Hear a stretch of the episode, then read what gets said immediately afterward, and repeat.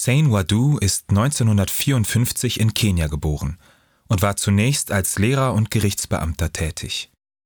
Zur Malerei kam er als Autodidakt. Während er sich in seinen frühen Werken vor allem mit der Tierwelt beschäftigte, widmete er sich später verstärkt menschlichen Figuren. Sein Stil ist expressiv. Seine frühen Werke auf Papier malte er mit Gouache in dünnen Schichten. Erst später kam er zu dem Pastosenfarbauftrag und einem raschen Pinselstrich. Wadu setzt sich mit Politik, Geschlechterfragen und sozialer Ungerechtigkeit ebenso auseinander wie mit biblischen Themen. An ein religiöses Gemälde erinnert auf den ersten Blick auch People's Republic.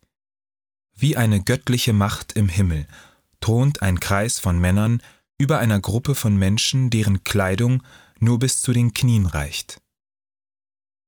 Sain Wadu stellt die Politikerkaste Kenias als elitäre Gruppe dar, deren Last das Volk trägt. Es gibt keinen Blickkontakt zwischen den beiden Gruppierungen.